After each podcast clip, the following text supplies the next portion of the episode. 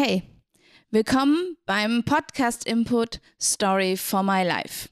Wir, das sind Astrid, Barbara und ich, die Bella vom evangelischen Dekanat an der Dill, haben für dich kurze Inputs vorbereitet.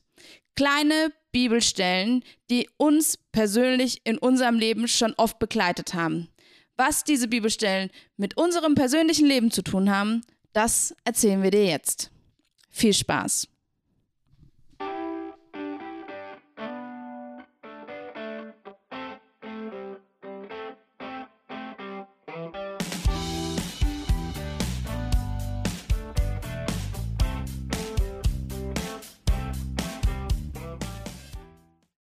Wie oft habe ich das Gefühl, nicht genug zu sein?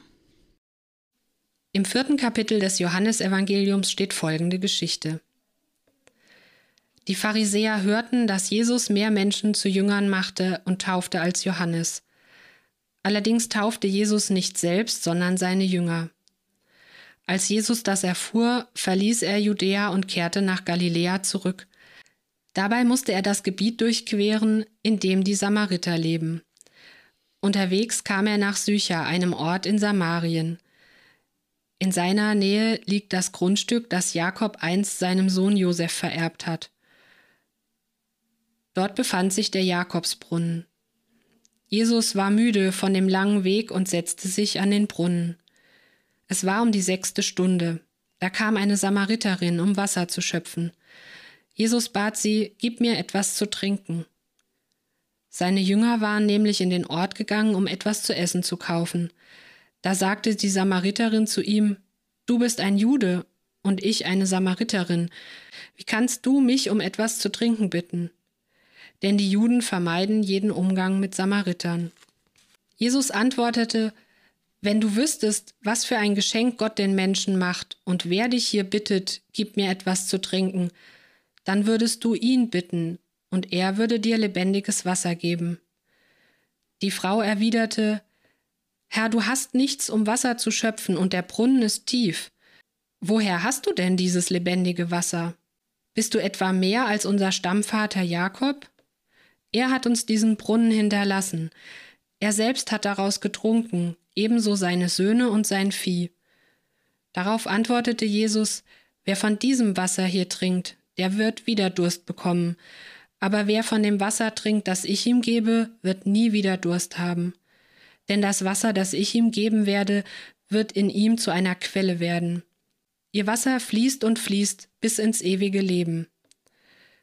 Da bat ihn die Frau, Herr, gib mir dieses Wasser. Dann habe ich nie mehr Durst und muss nicht mehr hierher kommen, um Wasser zu schöpfen. Jesus sagte zu ihr, Geh, ruf deinen Mann und bring ihn her. Da antwortete die Frau, ich habe keinen Mann. Jesus sagte zu ihr, es stimmt, wenn du sagst, ich habe keinen Mann, denn fünfmal warst du verheiratet, und der, mit dem du jetzt zusammen bist, ist nicht dein Mann. Du hast die Wahrheit gesagt. Da sagte die Frau, Herr, ich sehe, du bist ein Prophet. Unsere Vorfahren haben Gott auf dem Berg dort verehrt. Aber ihr behauptet, dass sich in Jerusalem der richtige Ort befindet, um Gott zu verehren. Da antwortete Jesus, Glaube mir, Frau, es kommt die Stunde, in der ihr den Vater weder auf diesem Berg noch in Jerusalem verehren werdet. Ihr Samariter betet Gott an und kennt ihn nicht. Wir beten Gott an und kennen ihn. Denn die Rettung für alle Menschen kommt von dem jüdischen Volk.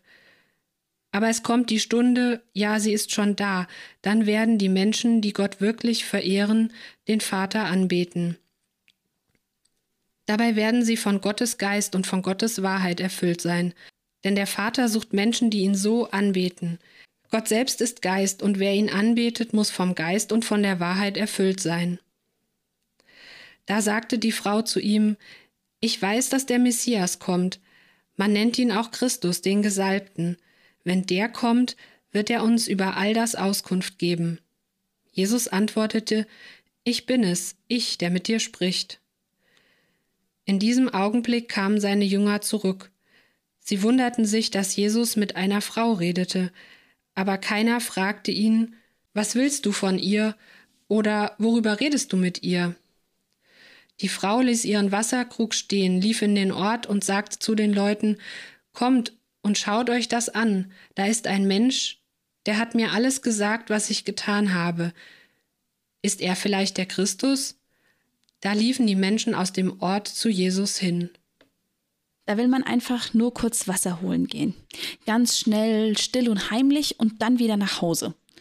Und dann sieht sie ihn schon von weitem an dem Brunnen stehen. Einen fremden Mann.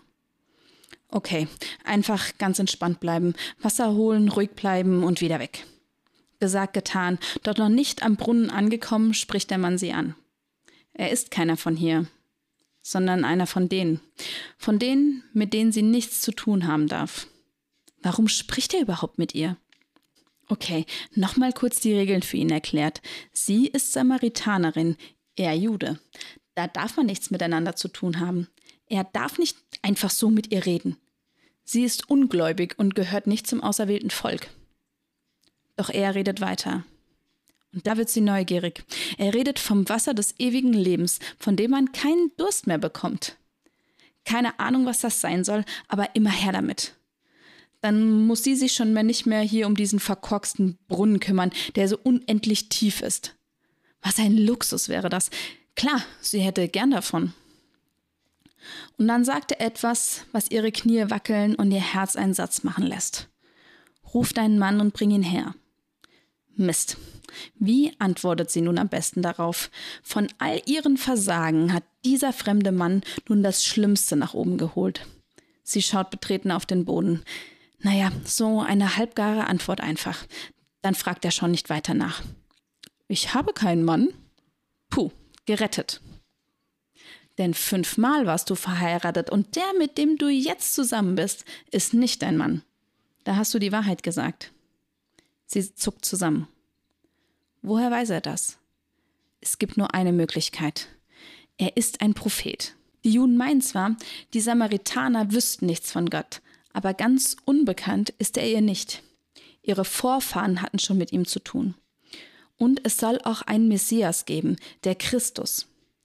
Sie weiß eigentlich ziemlich Bescheid, aber sie glaubt scheinbar nicht richtig, auch wenn sie es gerne würde. So Leute wie die Frau habe ich in meinem Leben schon oft getroffen. Sowohl in meiner Arbeit als Gemeindepädagogin als auch in meiner ehrenamtlichen Arbeit und in meinem Freundeskreis. Manche Menschen fühlen sich in der Gegenwart von Christen nicht wohl. Oft wird mir eine Heiligkeit und Fehlerlosigkeit angedichtet, die ich so nie gesagt habe. Und wenn wir dann über Glauben und Gott irgendwie ins Gespräch kommen, kommt oft eine Aussage wie, ich habe nichts mit Gott und der Kirche zu tun. Die wollen mich auch gar nicht. Ich habe viel zu viel Mist gemacht. Ich erlebe das leider viel zu oft. Irgendwie hat sich in den Köpfen der Menschen eingebrannt, dass man nur etwas mit Gott zu tun haben kann, wenn man ohne Sünde ist, wenn man nichts falsch gemacht hat und immer nach all den vermeintlichen Regeln und Geboten gelebt hat. Sonst ist man nicht willkommen. Ich denke, der Frau im Jakobsbrunnen ging es ähnlich, als Jesus sie mit ihren Männergeschichten konfrontiert hat. Sie hat sich wertlos und fehl am Platz gefühlt.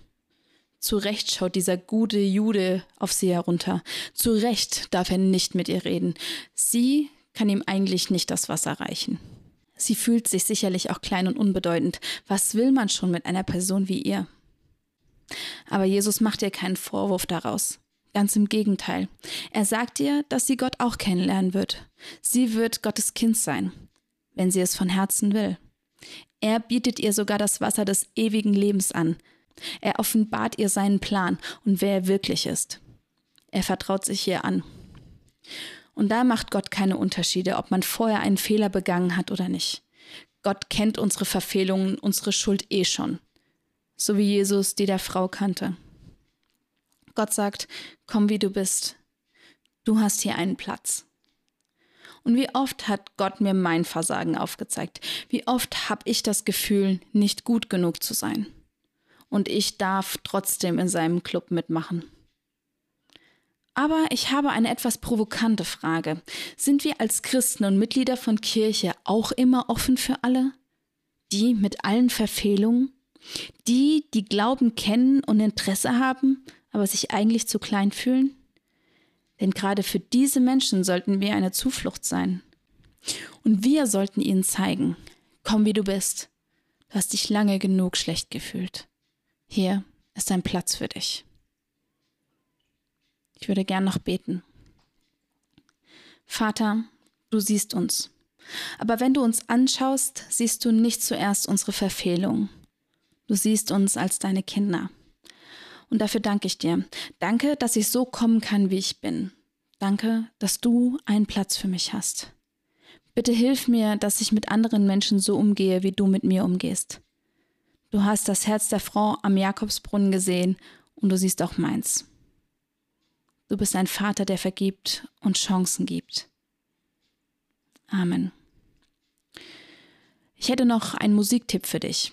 Und zwar von Wilhelmine, Komm, wie du bist. Ist kein typisch christliches Lied, aber ich finde die Message total stark. Viel Spaß beim Reinhören.